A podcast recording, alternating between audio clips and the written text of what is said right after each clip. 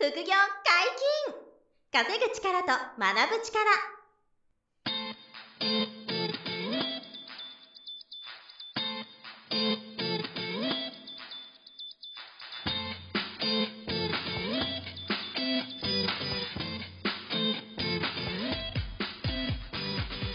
この番組は稼げるようになりたいを叶える副業アカデミーの提供でお送りいたします。副業アカデミーはあなたが副業で稼げる状態になることにコミットしたスクール初級コースから上級コースまでさまざまなジャンルの副業ノウハウを学んでいただけます詳しくは副業アカデミーで検索くださいこんにちは、小林正宏です。山本博史です。よろしくお願いします。ます。本日も、えー仮想通貨の先生、鹿さんに来ていただいてます。よろしくお願いします。よろしくお願いします。鹿です。はい、お願いします。面白いですね。いや、面白い。めちゃめちゃ面白いですね。あもう聞けば聞くほどすごい世界だなっていう。えーまあ、前回の回ね、ぜひ聞いていただきたいんですけど、い1ビット25万ドルいくかもっていうね、うんティムさんの予測があはい。って、まあ、2022年か2023年はい。ぐらいにそれ行くんじゃないかっていうはい考察があるんでね。うんだからこの収録してる今現在は、1ビット50万円から60万円ぐらいの間を推移してるんですよね。はい。それがまあから2000万円ぐらいなんです。2000万円超えてる。すごい話。ね50倍ですね。50倍。50倍近い。そうですよ。25万ドルだから2500万ですから。なるほどね、50倍ですよ。だから、山本さん今10万円やっとけば500万円。やったぜ。100万円入れれば5000万円か。なるほどすごいな、そう考えるすごいですと。ね。半分でもいいんですけどって思いましたね。まあ、そうですね。ただ、歴史を見てみると、うんあのー50倍ぐらいになったっていうのは、あーいっぱいあるんですね。ああ、その、暗号、仮想通貨の中えでえ何度もそういうことが起こってると。はいはすごいね。現実味があるんですか？まあそうですね。で、あの、ちょ、ちょっと聞きたいのが、そい。の、はいあの、仮想通貨、暗号通貨の、その、が、今後、希少価値が上がっていく。特に、まあ、ビットコインだと思うんですけど、基礎、希少価値が上がっていくっていう。今はもう、その、根拠がもう、ティムさんが言ってるんで。今そののところね裏付けを、そうそう。裏付けをちょっとあ言ってくなださい。るほどティムさん、知らないかティムさんの話以外ないですよね。確かに今のところ。そうなんですよそこ教えてほしいんですよね。はい。まあ、あのーそうですね。えー仮想通貨の一つの特徴として、発行枚数があ定められているものがほとんどなんですね。うんで、ビットコインに関して言うと2100万枚って言われてます。2100万枚掘ったらもう、それ以上は新しくビットコインは出てこない。出てこない。え？金と同じで埋蔵量がそこまでっていうことで設計されてるわけですね。その、仮想通貨って、その計算すればするほど、なんぼでも掘れるもんやと思ってました。で、無限にね、無限に。これマイニングできるんだと思ってる人多いと思うんですけど、そうじゃなくて。そうですね。そういう通貨もありますけど、まあ基本的にビットコインが、最初の仮想通貨で、うんなおかつ2100万枚っていうプログラムになってます。あれ、この現時点ですと、どれぐらい今までにほ掘り起こされてきたんですか？ああ、もうビットコインは。あー8割強、9割に近いところで。8割以上がもとう掘られてると。だからもうあと数百万枚ぐらいですか？ああ、それでおしまいですね。新規で掘るのは。新規と思うんですえよそれが出尽くしたら、ええもうすごいスプ、あなんていうんですか、その、あのはいこれ以上ないわけですから、うんあの、なんか希少価値のあるアンティークコインとか、はいはい。そういうものですよね。そうですねで、まあ、それがどのぐらい使われるかにもよりますけれども。ああ、確かにうん確かに。例えば、私なんかは、あの、ロシアのメンバーたちと、んうんロシアのメンバーあああまあ、仲間内とシステムの開発やなんかをやったりしてるんですけど。内。すごいですね。ロシアの仲間内がいるんですか？まあ、そうですね。一緒に開発やってるメンバーたちですね。はい。そうすると、彼らに、あの、開発代金として払うのは、基本的にビットコインで払ってますけど、えーそれはロシアにええ何の開発を依頼してるんですか？あー例えば仮想通貨系のプラットフォームとか、そういうのを作ったりとか、運営したりとかいうような形です。と最初に、あの、租税条約の対象国なんで、はい。その、届出書を出す、作るんですね。はい。で、誰々に、えーいくら送金するっていうのを書いて、えー税務署に持って行って、届けて、その後ビットコインで送金するっていう。へえ。報酬がビットコインなんですね。ええー向こうもそれが、それを望んでると。あのーそうですね。その方が早い。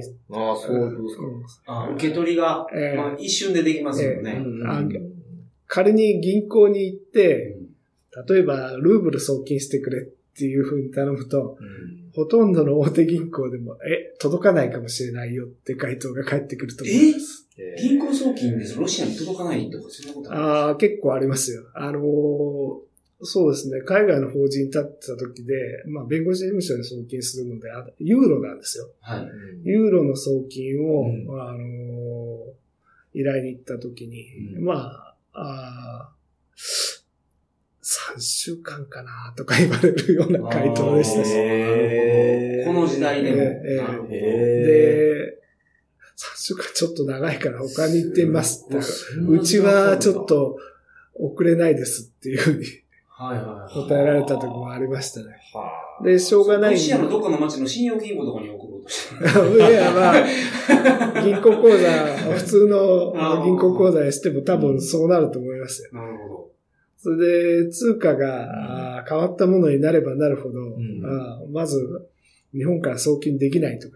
ど。はいはで、その時は期間がもう間に合わなかったんで、うんえー一緒に、えー法人設立しているメンバーが香港に住んでたんで、はい香港のメンバーが送金し、全部するっていう形で処理して、後で生産っていう形を取りましたけど、はあそのぐらいやっぱり海外送金って、うんえーまあ、まだ遅れてる。い。はい。そうなんですね。そういう意味ではビットコインは、もう送信受信がすごい早いですよね。まあ、それが魅力の一つとは言われてますもんね、確かにはいはいね。国境の壁を越えてるというかね。まあ、それがでも賛否両論みたいなあーところもあるまあんでしょうけどね。ね、国のお通貨貢献をお侵害してるんじゃないか。侵害してると、うん。そういうことも言われちゃうわけですけどね。うん、なるほどね。なんかその、すごく、有事の際に上がるみたいな話があるじゃないですか。ただそのコロナウイルスの影響で下がったっていうのは、はいはい。うん。これはどういう力だったんですか？うーん、あの、前回、えーちょっとお話ししましたように、あの、まあ、あ大手前、前回もそういう話を少ししましたけど、はい大手の人たちがあある程度お価格をコントロールしていると。はい。クジラって言われてる人なんですけど、多分、あの、彼らの計画の中に、えービットコインを買いますとかいう計画がああったはずなんですよ。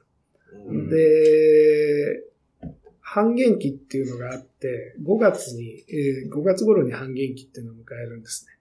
その半減期っていうのは何なのかっていうと、あー山本さんが何度もお言われたような、まあ発掘をするっていう、その報酬としてもらえるものが半分になるっていう時期なんですね。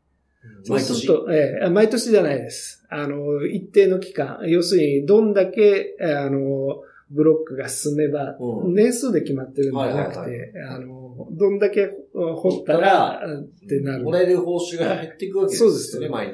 そうすると、世の中に出てくる量が減るんで、その直前に大体価格を上げるんですね。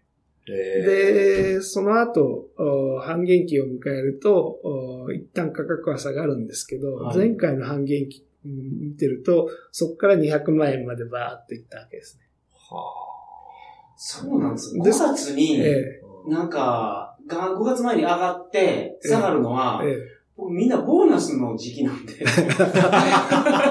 ボーナスで買うと思ってました、あれ。えいや今回はたまたま5月ぐらいなんですけど、はい。そうすると、それに向けて、えっ、と、発発行枚数がさっき2100万枚で限られてはいたんで、また大手の人たちは買い集めてるんですよ。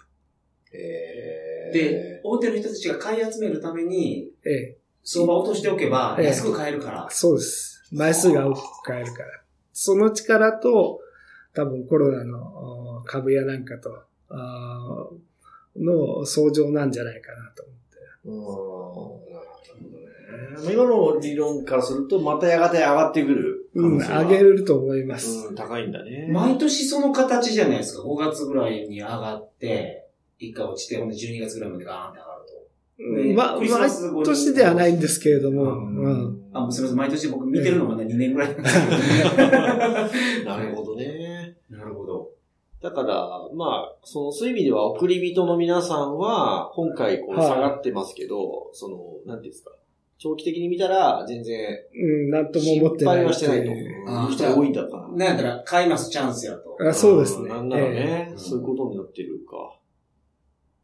なるほど。で、株はそうはいかない。例えば、うんあの、そうですね、えー、ホテルで上場してたりすると、このコロナウイルスがどこまで続くかによって、うん場合によっては破産してしまいますよね。そうすると株、うん紙切れになってしまう。はい。まあそうですよね。うん。さあ、かあの、ビットコインとかはそれはないですからね。うん。破産する母体がないでないすからね。うん。それがすごいですよね。企業がやってるわけじゃないから、まあ、あの、Facebook のね、あのはい。リブリブラでしたっけ、ええ。あのね、あの、うんそうですね。Facebook 社の仮想通貨のね、プロジェクトあったけど、はい。一回それね、保留になっちゃってて、ああいう企業がやってる通貨じゃなくて、ええ。ビットコインはもう、あれですよね、サトシさんがそうですね。ね、あの生み出して、ええ。ブロックチェーンが担保してて、うん。コンテンツホルダーみたいなのいないから、こんな風に考えるといいと思うんですけど、あの、中国も仮想通貨をコントロールしようとした。はいだから、それでも、あ相変わらず中国人いっぱい仮想通貨を持っているうんなんでなのか中国で取引できないようにするとか言われましたよね。うんと。でも、例えばインターネットも中国は閲覧サイトをコントロールしてますよね。はい。うんでも、インターネット自体はなくすことはできない。はい。うんまあ、なくすためには、あの、まあ、80番ポートっていうのを全部潰さなくちゃならない。ということは、インターネット一切使えなくなるっていううん世界を作らない限り、インターネット潰せないんですよね。で、インターネットって誰が運営してるか。誰も運営してないんですよ。はい。うんはい。確かに。世界中にもうんう存在してしまって、はい。例えば Google がインターネットを運営してるのかって違いますよね。Amazon でもない、Apple でもない。うん運営してる人がわかんない。あー要するに一定のプロトコールの中でうんみんなが使っているお約束事になっている。確確かにねで仮想通貨って基本的にそれと同じなんですよ。ああ、あわかりやすいな。なるるほほどね。そういう設計をしてるんですあ。あ、そっかそっか。ちょっと面白い話で脱線させていただくと、はい。ウィニーって、えー覚えてますか？ありますねね。やりましたファイル交換ソフト。はい。あれとビットコインとか仮想通貨って同じ仕組みなんですよね。あの、P2P、要するにサービスを提供している人がいなくて、私がウィニーのソフトを自分のパソコンに入れたら私の持っているファイルと同じ、えーあのソフトを使っている人はみんなネットワークで繋がってはい。交換できるっはて、いじゃあどうすればウィニーって潰せるの？ってうん言った時に、日本がやったことっていうか、まあ、あー警察、検察がやったことっていうのは、金子勇さんっていうはい。天才をあの起訴したわけです。うん。で、亡くなってしまいました。あ亡くなりましたね。で、金子さんがあー起訴されることによって、また、ウィニーっていうのが違法なんだっていう態度をお警察、検察がはっきりさせて、うんで、結局、ウィニーっていうサービス自体がなくなったうんっていう形ですよね。うん、で、それは金子さんが開発者であり、あのーまあ、リーダーをと。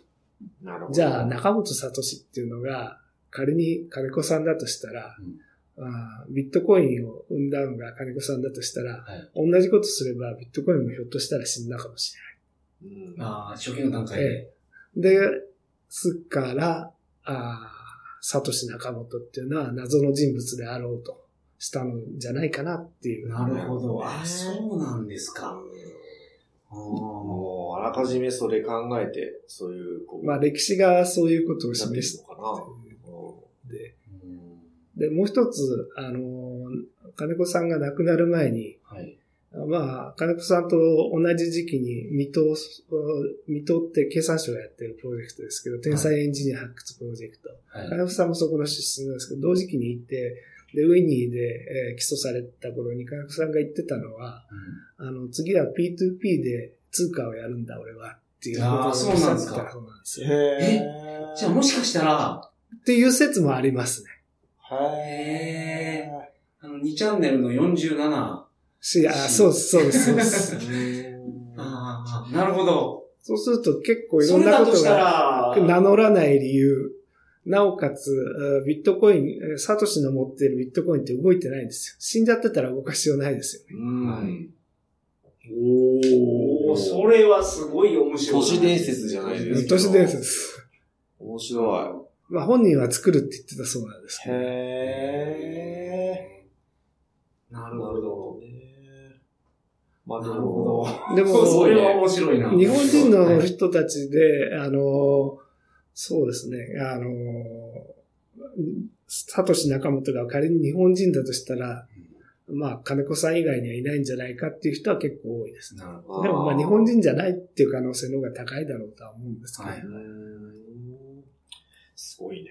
まあ、いずれにしても、だからそういう背景もあって、うん、そうそう、こう、あの、暗号通貨が、こう、世界から消滅する可能性が低くなってて、はい、特にビットコインはね。今おっしゃってた、その、サトシさんの口座が動いてないと。はい、で、死んだ方は動かないって言うんですけど、うん、例えば今、仮想コインをも仮想通貨を持ってる方とかが、亡くなって家族が知らない場合っていうのは、もう、もう動かしようないですね。あの、まあ、残念な事件が去年あったんですけれども、カナダの取引所で、はいえー、CEO の方が救出されたんですね。はい、で、取引所の秘密鍵、要はビットコインなりイーサリアムなりを動かすために秘密鍵が必要なんですけど、うん、その CEO が一人で管理してたんです。なるほど。で、150億ぐらいだったかな、その取引所の中にあったお客さんの仮想通貨。はい、もう出せなくなった。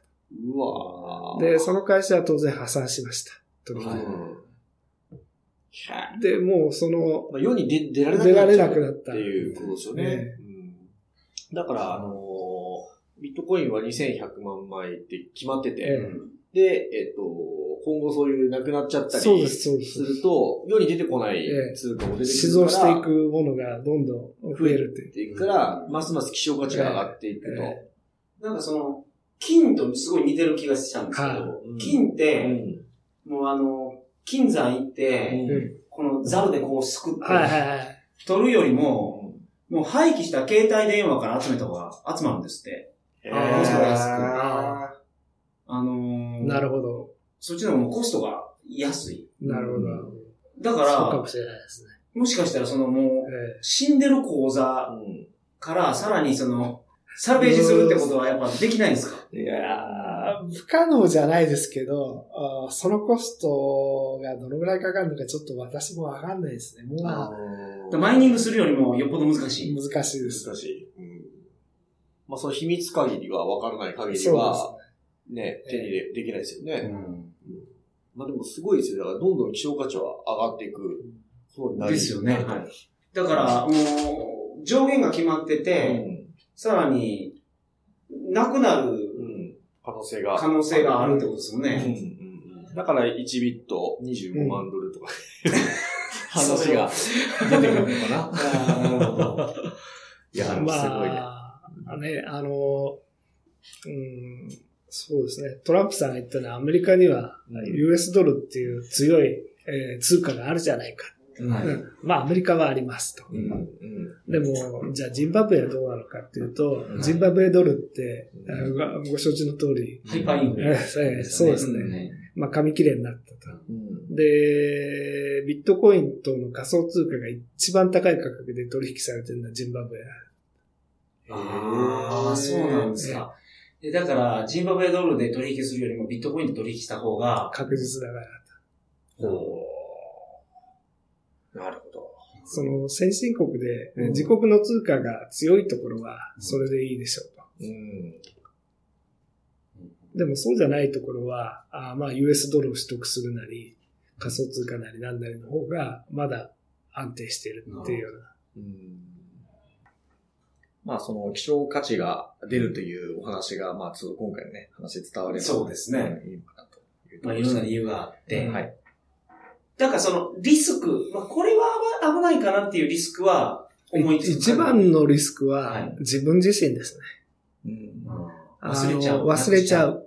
なくしちゃう。うん、おすすめは、このハードウォレットに入れて、きちんと記録を管理しと。それは、その、バックアップを、そうですね。どっかに置いとく。ええで、まあ、あの、講座の宣伝にもなっちゃうんですけれども、はい、あの、仮想通貨の口座って、えーえー、相続人に当たる人、はい、あの、一人連れてきてもいいよっていう形にしてるんですよ。っていうのは、ある時急に、仮に私が死んだとします、ね、はい、私の家族は、あの、私の仮想通貨相続します。はい。でも動かせなくなると、どんなことになるのかっていうと、例えば家の価値よりも仮想通貨の価値が高いとなると、はい、家を相続するためには相続税を納めなくちゃならなくなると。はい。そうすると仮想通貨出せないにもかかわらず、うん、まあ、あの、相続税の対象だっていうふうに言われたりしてるんで、はい。そうすると、相続放棄せざるを得なくなるっていうようなことも起こります。はい。そうすると家もなくなるわけです。はい。預金も引き継げなくなります。はい。そういうことが起きてしまうんで、うん、あの、まあ、相続人の方だったら、あの、一緒に受講してもいいですよっていう形ですね。受講、だからこの、東京アカデミーの、この仮想通貨教室は、はい、あの、自分の息子さんと一緒に来て、はいはい。実際に来られてる方います。なるほど。奥さんが受講生で、旦那さんが一緒に来られてる方もいます。だから本人だけ勉強してても、ええ、相続人の方がわかんないと、取りようがないから。ええ。で、ちゃんと記録はどこにあるかっていうのは、あの、家族内でああ仲が悪くなければそうですね。ここがちょっと特殊なところですけど、はいはいはい、でも、一人で二人分聞けるからお得だっていう。確かに。そうですね、そうですね。うんまあ今回の、この3週にわたる仮想通貨の話を聞いて、興味が出た方、すごくいらっしゃると思うんですそうですね。うん。よければあれ、あの、月1回ぐらい無料のセミナーを、はい、鹿さんが、そうですね。えー、まあ、よければ気に来てほしいなというところですね。そうですね。はい。はい。素晴らしい。はい、ありがとうございました。ありがとうございました。副業解禁、稼ぐ力と学ぶ力、そろそろお別れの時間です。お相手は、小林正宏と、鹿武史と、山本博史でした。さよなら。さよなら。さよなら。